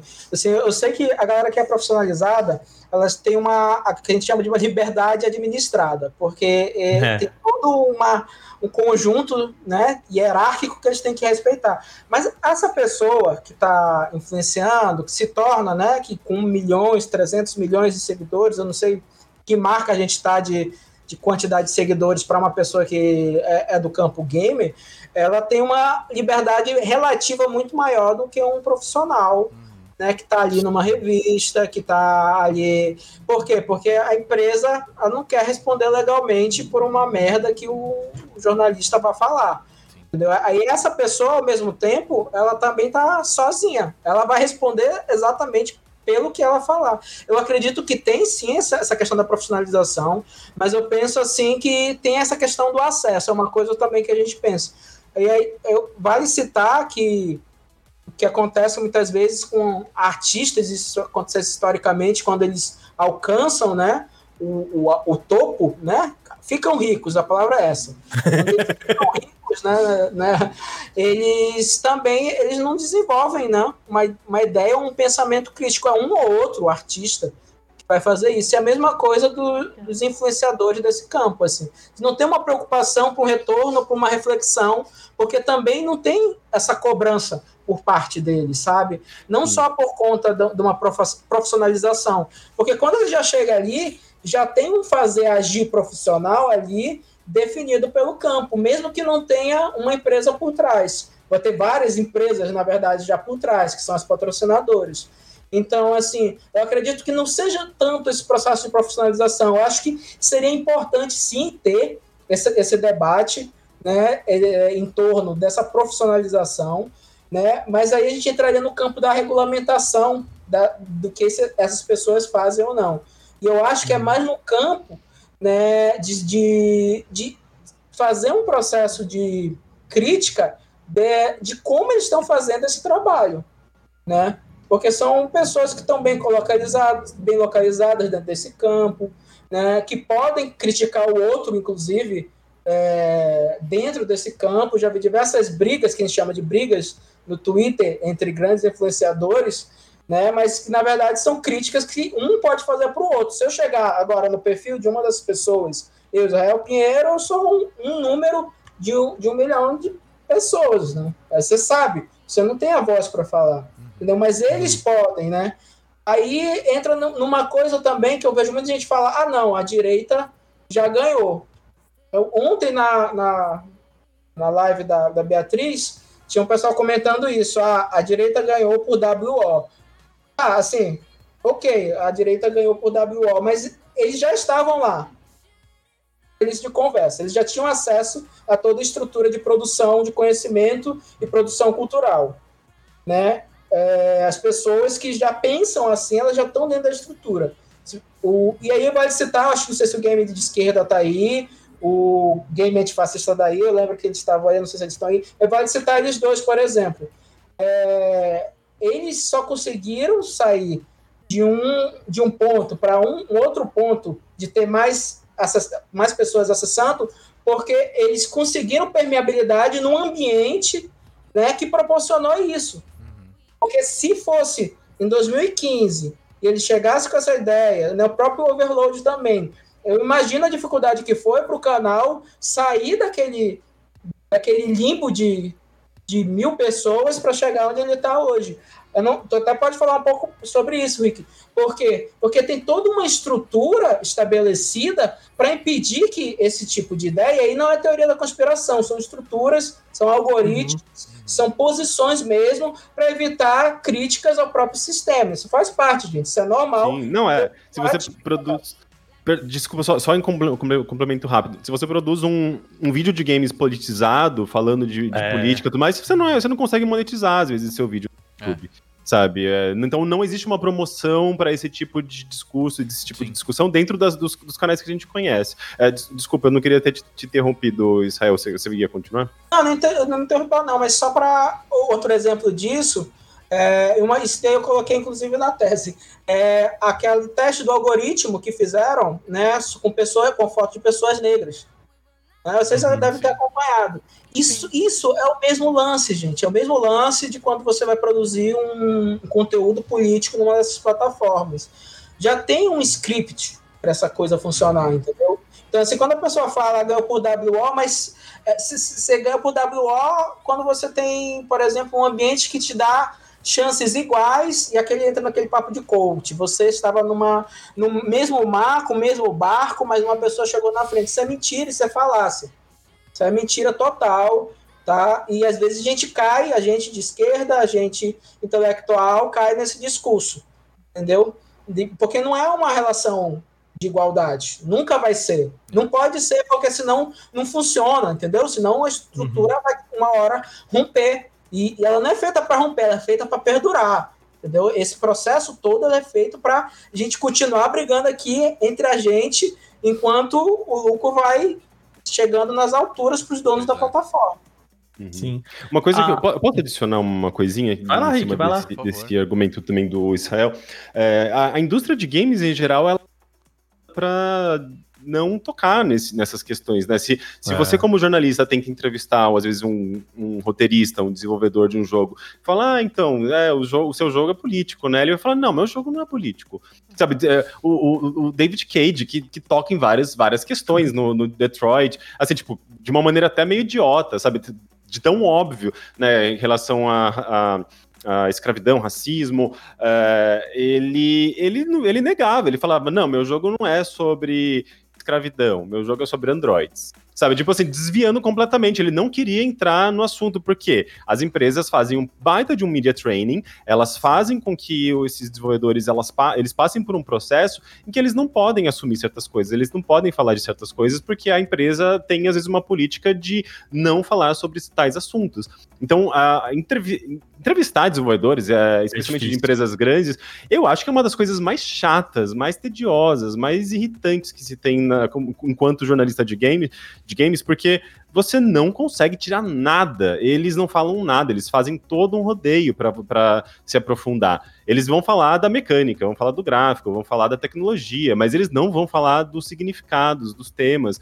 E daí é por isso que eu eu acho que se não fosse pelos jogos independentes, eu não estaria nessa indústria, sabe? Eu não estaria trabalhando com jornalismo de games, porque os jogos independentes você consegue sim ter uma, uma discussão interessante, né? Os desenvolvedores de jogos independentes, porque eles não passam por essas, esses processos é, de media training, né? Que as corporações acabam. Uhum injetando. Então, a indústria inteira está muito organizada para é, não tocar nesses aspectos, ainda que o jogo, o jogo inevitavelmente toque muitas vezes, né? Todo jogo uh, tem ali um, um, um, um argumento político, seja esse argumento político é, óbvio, é, declarado ou não, né? Porque o, o, jogo, ele, de alguma maneira, ele vai transmitir alguma mensagem, alguma ideia, é, né? Independentemente de, de, de, dessa ideia ser assumida. Então, é, é, algo muito, é muito frustrante para quem realmente quer entrar nos assuntos uh, e não consegue, né? E, e, especialmente quando você percebe que o público também não está muito interessado, sabe? Às vezes você faz ali uma matéria e tal, você vê que não teve a audiência que você gostaria, sabe? Tipo, daí você se sente desmotivado. Eu tenho vários vídeos, eu tenho uma série inteira de jogos, uh, relação entre jogos e política. Uh, alguns foram foram bem, assim, eu tenho um vídeo do Sonic que eu falo sobre ambientalismo, toco em questões de, da política do Trump, do Bolsonaro, até antes do Bolsonaro ser presidente, até, é, mas esse vídeo foi um, eu acho que foi um, um, exemplo legal, assim, a gente, considerando que a gente não tem um alcance muito grande, né, eu acho que a gente não tem um alcance muito grande justamente porque a gente é bastante politizado, é, mas outros vídeos que eu fiz, assim, não, não tiveram um, um, alcance muito grande e eu fiquei desmotivado, eu falei, ah, cara, dá mal trabalho fazer isso, sabe. É, é você se expõe também, então é, é aquela coisa, vira uma bolha. Eu tô falando com as mesmas pessoas que já consomem e já, já, já concordam comigo. E às vezes eu atinjo uma outra pessoa ali. Mas é, me sinto falando com uma bolha, que é, o, que é o que eu sinto que é o que a esquerda atualmente, né? A sim, esquerda sim. fala com si própria. Uhum. E, e, a gente não consegue sair dessa bolha e não consegue estender a nossa voz para outros públicos, né? E muito por conta dessas, enfim, das coisas que a gente. Que você mesmo comentou aqui, Israel. Sim, até é, eu queria aproveitar aqui para a gente puxar o gancho final aqui do nosso, nosso podcast, que é a pergunta de, tá, e o que, que a gente pode fazer? Né, a gente falou aqui o que, que a gente não está fazendo, né, na real, o que, que quais são os problemas, mas é, o que, que a gente pode fazer? Até eu posso começar levantando já uma questão que é assim, participar de comunidade de gamers é, é, é, é difícil, né? É, como jornalista, assim, até é engraçado quando a gente solta uma, é, uma análise ou alguma informação, uma entrevista sobre um jogo que é muito. que demanda muito, sei lá, um Destiny, que não é um negócio que você senta ali joga 20 horas, que já vamos, vamos dizer que 20 horas para um material já é muita coisa, né? Em termos do, do, do trabalho que a gente faz. É, que é um negócio que, assim, cara, Destiny é você, para você entender a comunidade, você tem que entrar todo dia, conversar com aquela galera, entrar nos fóruns, ver o que, que a comunidade tá, tá, tá, tá significando, ressignificando sobre as coisas, né? E, e não dá, né, gente? Porque se, assim, se a gente for fazer isso pra, pra Destiny, pra Free Fire, pra Fortnite, pra Valheim, que, que nasceu agora, pro jogo que tava aí, o, o Fall Guys, que nasceu ano passado, pro... E você não, é, a, a, nossa produção, o ritmo do que a gente faz não, não se justifica, né? E como que a gente participa disso, né? Porque não dá tempo, não, a gente não tem fôlego. É, a gente, inclusive, não tem. Eu acho que não tem nem como ser o, o tiozão lá do, do Rodrigo que entrava nos fóruns e, e jogava ideia legal na galera, né? O, e ainda digo que eu tive muita sorte, assim, de encontrar pessoas dentro desses ambientes que tinham um discurso, né? Um, um, eu vou dizer discurso, mas assim, eram pessoas que tinham um papo bacana Né? Porque ao mesmo tempo que existiam pessoas que eram mais velhas e vinham com um discurso extremamente machista, extremamente homofóbico, entendeu? E a galera mais nova às vezes vê esse cara como um cara. Ah, o cara é foda, sabe? Aí ele quer ser como ele e reproduzir a mesma coisa, entendeu? Acho que isso é muito complicado e acho que é muito importante a gente saber, principalmente, detectar esse tipo de coisa. Eu, particularmente, acho que hoje em dia a, a molecada que tá aí, né? Molecada, eu quero dizer, ó, o adolescente que né, ele tem acesso a, a, esses fóruns. Eu digo fórum em geral, tá? Não tô querendo tem dizer. Tem tempo, né, Rô? Tem tempo, exato, né? Ele tem ali a, a possibilidade de estar tá acompanhando uma rede social, né? Eu tô falando fórum, mas eu quero dizer mais redes sociais, inclusive, né? Em ter algumas figuras, como o próprio Israel falou, que são, que são influencers, né? Porque hoje em dia essas pessoas estão influenciando outras, né? E que tem um, um discurso eu vou dizer mais humano, talvez, sabe? Eu não sei se essa é a melhor palavra, pelo menos no meu ponto de vista, mas no sentido de que a pessoa ela tem uma noção de que, ó, oh, cara, você está falando certas coisas, né? Não é legal, né? Não é legal ser machista, sabe? E por aí vai, assim, é uma pessoa que tem um discernimento social ali dentro da coisa, onde ele possa trazer assim certas discussões que para uma pessoa mais nova, né, eu digo mais jovem, um adolescente que tem tempo, ele saber é, entender aquilo ali e falar assim, ah, tá, beleza, né? E talvez até é, alguma situação em que ele, ele se põe dentro, é, dentro da casa dele, as conversas que eles têm com, com, os, com as suas famílias, né, com seus amigos, é, eu acho que esse talvez seja o, o primeiro ponto dentro de como a gente combater esse tipo de discurso de ódio, assim, entendeu? Eu acho que é, vai muito também é, do ambiente na qual ele está inserido sabe? E, e isso para mim acho que é o grande desafio. Né, de você saber como essas pessoas, é, o que, que elas estão conversando, o que, que esses jovens hoje em dia é, eles conseguem ou, ouvir das pessoas, entendeu? Essas pessoas elas só têm o, os grupos de redes sociais para ouvir. Existem outras figuras na qual elas conseguem é, serem influenciadas, eu digo isso influenciadas positivamente, entendeu? É, é, é, a agenda positiva aí que a gente tava falando lá. Nossa, não, não é. tô brincando. Não, tô falando ah, da positividade no sentido de que. Good cara, vibes. Tem, é, não, não, não digo nem o good vibes, mas assim, é a pessoa que, que chega e passa pra, pra esse indivíduo, né, uma, uma base humana, digamos assim, sabe? Onde a pessoa possa desenvolver o próprio pensamento e ver que assim, cara, eu não vou seguir um pensamento de manada só para impressionar os meus, meus, meus amiguinhos que jogam videogame, assim, entendeu? Porque no fundo, a gente sabe que é bacana, sabe? O cara fala, ah, eu sou fodão e tal, e o cara fala uma, um absurdo. E a galera vai dar risada, entra no contexto do humor e tudo mais, e no final dá uma merda. Ô, oh, gente, era só uma brincadeira. A, a, gente sabe, a gente já passou por isso, sabe? A gente passou isso na escola, a gente passou isso em outros grupos, entende? Mas eu, a, a diferença é que a gente tá falando de um contexto digital Exato. E, e de um contexto. E, e, você falou, ah, já passou isso na escola, mas na escola Sim. é vida real, é Exato. olho no olho. Tem, tem essa, esse contato que é muito mais rico, é, sim, é, que sim. faz com que as pessoas às vezes sintam vergonha por uma coisa que ela falou, Exato. percebam mais claramente. Putz, eu acho que isso aqui não foi legal. Eu, eu machuquei uma pessoa, a pessoa tá chorando. Sim, sabe? Então é mais, é, mais, é, mais, é mais próximo, é mais humano, e isso faz com que a gente entenda melhor as consequências de, das palavras, né? E dos nossos pensamentos. Já no ambiente digital, a gente não tem essa humanidade. É pois um é, negócio é, super a gente não tem esse feedback humano que permita que a gente entenda com mais, clara, mais, mais facilmente é, o, o, peso de, de, tudo isso, e ao mesmo tempo, eu acho que talvez justamente por isso é, existe esse, esse potencial muito maior de é, converter alguém a uma ideologia completamente absurda, Sim. sabe? Né? Colocar a pessoa nesse vórtex de, de, de conspiração, de, uhum. de falar, olha, esses daqui são os culpados por você estar tá se sentindo deprimido, você é garoto adolescente de 16 anos que não é compreendido, sabe? Uhum. Então, é muito mais complicado, né? Sim, tipo, porque sim. o ambiente digital, ele, ele, ele, ele potencializa esses efeitos todos, né? É, eu acho que hoje em dia a gente tem mais ferramentas, né? Claro, eu tô falando aí de que ah, a gente passou por isso, e como você mesmo falou, Rick, era onde queria chegar. Né? É, em determinados momentos você tem ali né, a, a, convivência da vida real e as coisas mudam. Eu acho que hoje em dia talvez a gente tenha até ferramentas online que possibilitem um pouco isso.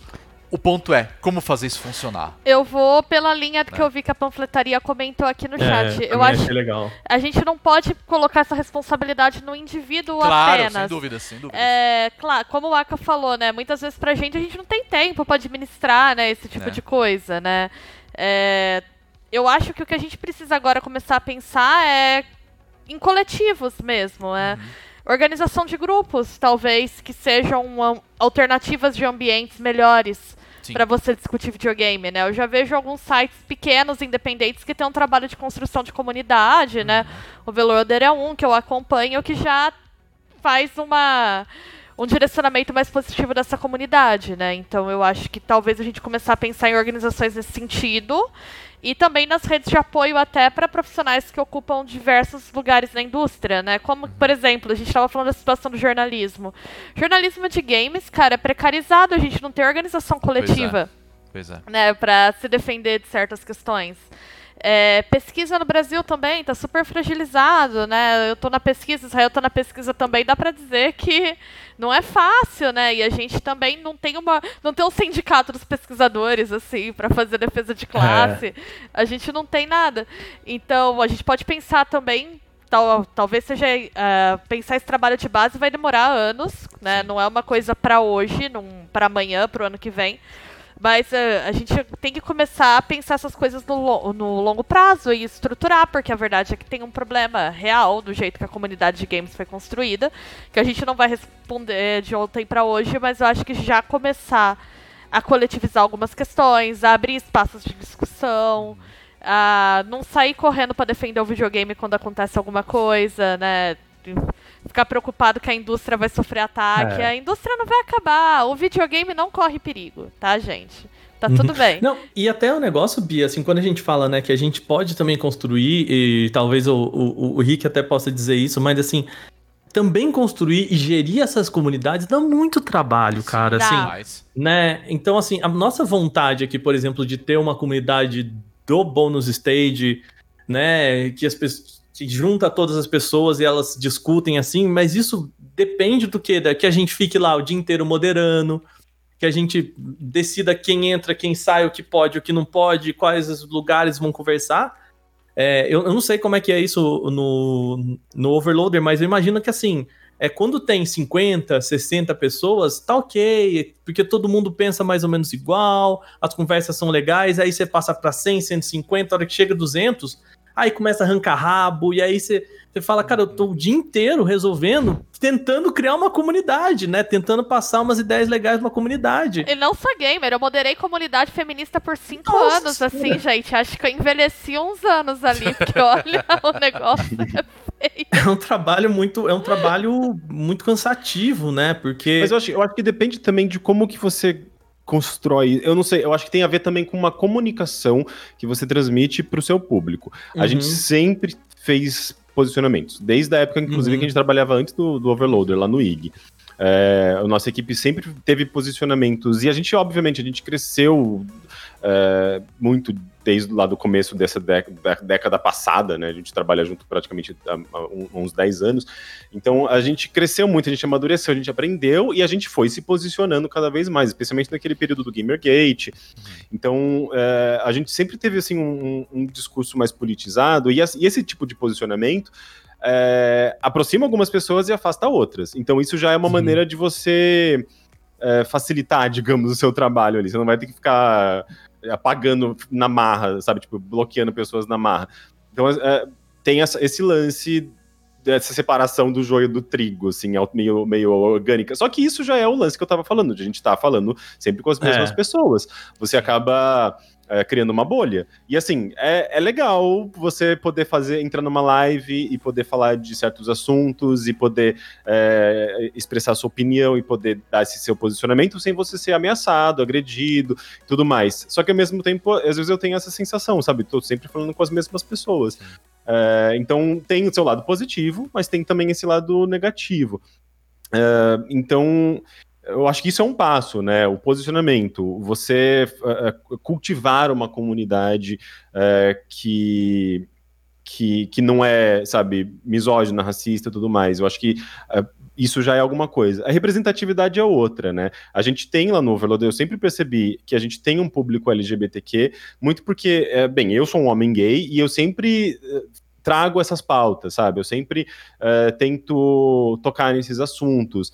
Então, isso acaba criando um espaço de segurança para a comunidade LGBTQ, sabe? Então, uh, isso acaba sendo algo muito legal, sabe? É uma coisa do, do qual eu me orgulho bastante. Mas eu, eu, a gente não tem uma mulher na equipe, por exemplo, e o nosso público é 95% homem, sabe? A gente tem pesquisas nossas, né, com, de público, com bastante participação, assim, que a gente percebe, ah, isso aqui é um problema, sabe? A gente não consegue ter. É, é, ter um público feminino uh, considerável, assim, significativo, porque uh, por mais que a gente toque no assunto, por mais que a gente se posicione, por mais que a gente fale da importância de, de abordar a desigualdade na indústria de games, a gente sempre aborda, a gente sempre uh, fala dos problemas da indústria, né? Tipo, de, de misoginia, de sexismo, de é, assédio sexual, sabe? Uhum. Todas essas questões trabalhistas que têm acontecido nos últimos anos, nos últimos anos, desde sempre. Antes é... fosse nos últimos anos, né? Pois é, né? É, a gente sempre falou disso, só que a gente precisa ter uma mulher na equipe para uma, né? A gente precisa ter mais é. mulheres na equipe para que isso se torne é, para que a gente resolva, digamos, esse problema e consiga atrair um público feminino mais forte pra gente, sabe, pro Overloader em si. Então, uh, são coisas bem complicadas, sabe? Não é que você vai conseguir resolver de uma hora para outra. Uh, e, e, e, não sei, assim, pra gente nunca foi um, um, planejamento, vamos planejar aqui, fazer uma estratégia. Na verdade, sempre foi uma coisa muito orgânica, sabe? Uma coisa realmente, tipo, o nosso público, acho que ele se identifica com a gente e e ele se aproxima, sabe? É, eu acho que sempre foi mais nessa, uhum. nessa vibe do que num grande planejamento, né? Nosso negócio eu acho que sempre foi mais, mais orgânico, mais de, de, de baixo para cima, sabe?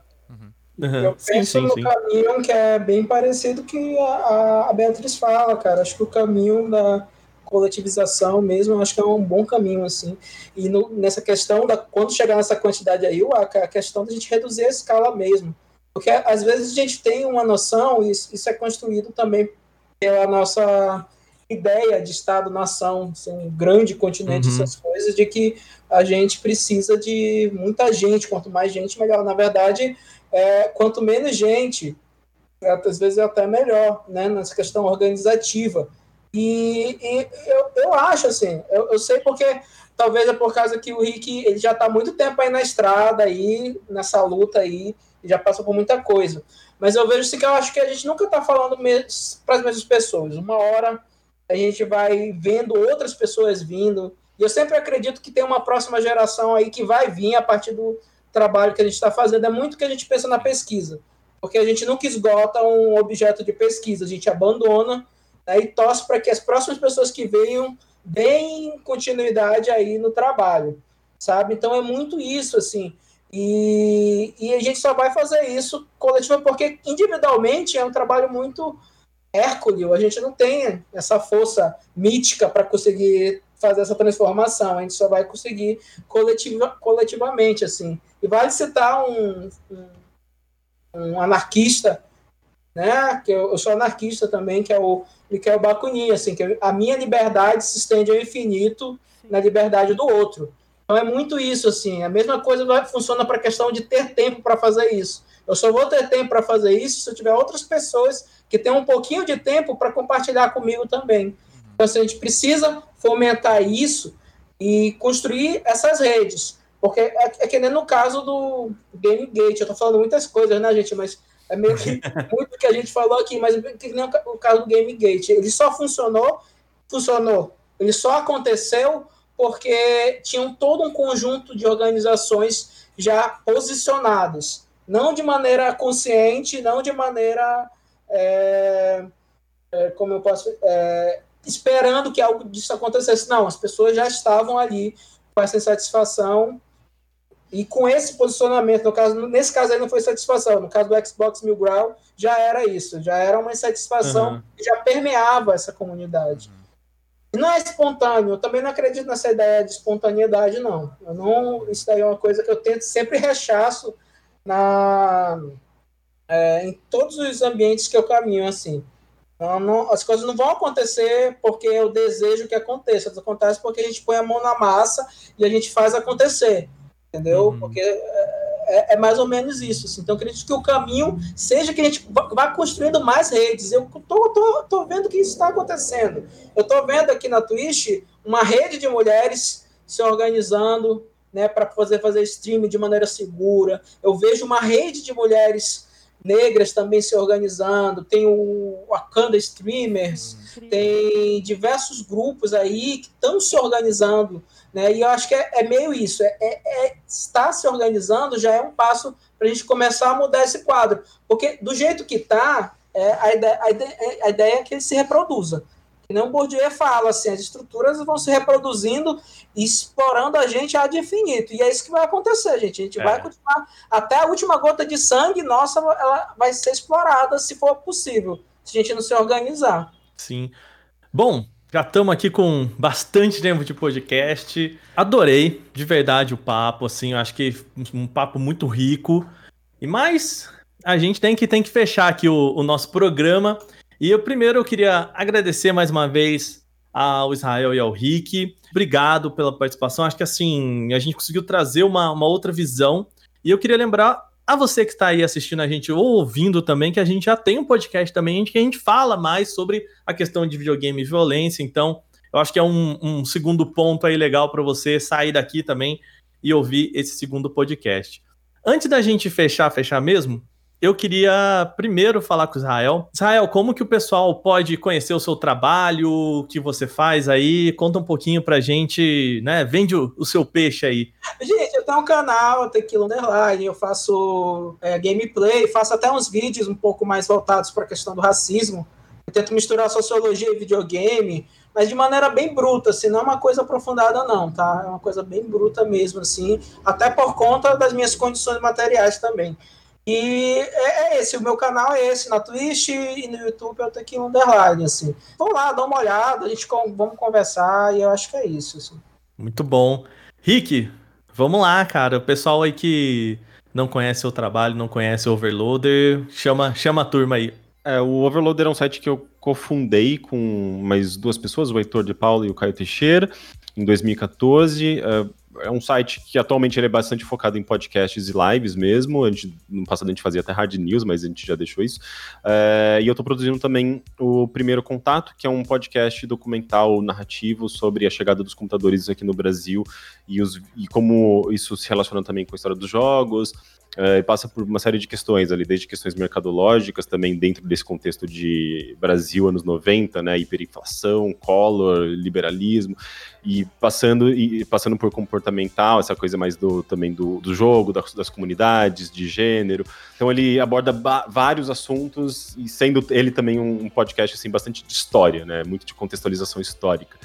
Uh, ele ainda não tem data, mas a gente espera que a gente consiga anunciar essa data em breve, porque, enfim, não é só a produção. A, a produção está na minha mão, mas a gente também está lidando com outras pessoas, possíveis parceiros, coisas, enfim, uh, de, de lançamento mesmo. Então uhum. a gente deve falar de data em breve. É, mas também você também pode uh, encontrar meu trabalho lá no Twitter. Eu gosto bastante, falo bastante de videogame. Lá eu sempre costumo também dar links das lives que eu faço na Twitch. Toda quarta-feira às 9 horas eu entro ao vivo para jogar uns jogos antigos também, muito por conta desse trabalho que eu estou fazendo no primeiro contato. É, e eu acho que é isso. Arroba Rick Sampaio lá no Twitter. Uh, e o site é overloader.com.br com DR no final, é tipo Tumblr. Tumblr não, né? Tumblr não, Tumblr não sei se. O Grindr eu tenho certeza que é. Tipo, DR no final, sabe? Uhum. Muito é bom, isso. gente. Obrigado.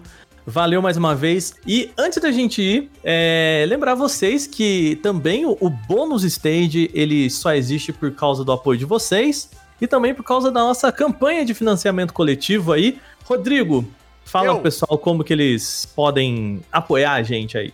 Se você gosta do nosso trabalho aqui no Bônus Stage, você pode conhecer é, alguns dos nossos planos de conteúdos que nós queremos produzir, mas nós precisamos da ajuda de vocês nesse sentido, que você pode conhecer eles no apoia.se barra bonusstage a partir de 3 reais. Já ajuda demais a gente. E aí fica aí a, a dica para vocês conhecerem outros conteúdos que nós queremos produzir. É isso apoia.se barra bônus stage. Muito bem. Bia, você vai fazer o, o trabalho hoje. Eu quero dizer o seguinte: vamos falar só o Twitter e a Twitch, que é o que a gente Que é que a gente Usa. tá é. atualizando mesmo. A gente tem, tem nosso querido social media ali, tá voando, ó. Tá voando. Nossa, tá ganhando muito nosso social media, ganhando uma Tá voando demais, bicho. Nossa senhora. Bia, Twitch e o Twitter do Bônus Stage, que é o mesmo, né? Você procurar pelos dois é o mesmo nome. Vai lá. É o nosso bônus stage BR, tudo junto. Muito bem.